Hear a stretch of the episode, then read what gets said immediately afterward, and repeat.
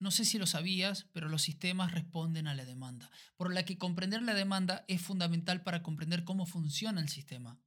Para responder a la demanda variable, las personas se ajustan y se adaptan. Pero dependiendo de los recursos, las limitaciones y el diseño de trabajo, la demanda genera presión por parte de los colegas, por parte de los supervisores, por parte de los sistemas técnicos y se necesita especialmente compensaciones para ser más eficientes.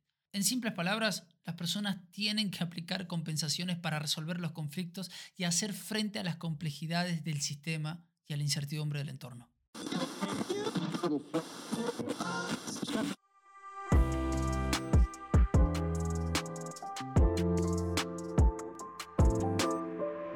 A todos, soy Sergio, tu y esto es Ergo Hub, comprender el trabajo para transformarlo. Bienvenidos al momento de aprendizaje del día de hoy, un espacio para conversar brevemente y de forma concisa sobre un tema o problema de seguridad específico.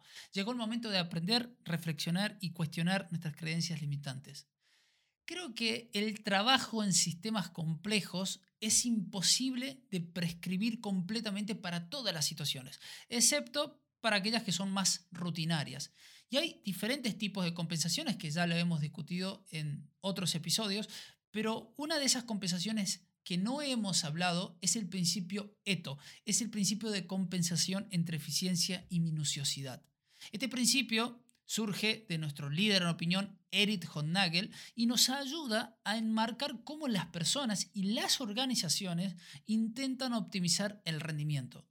La gente trata de ser tan minuciosa como sea necesario, pero tan eficiente como sea posible. Pero lamentablemente las variaciones en las condiciones del sistema, o sea, la demanda, la presión, los recursos, las limitaciones, a menudo nos crean esa necesidad de tener o de ser más eficiente que minucioso. Para lograr esa eficiencia, ¿qué comenzamos a hacer?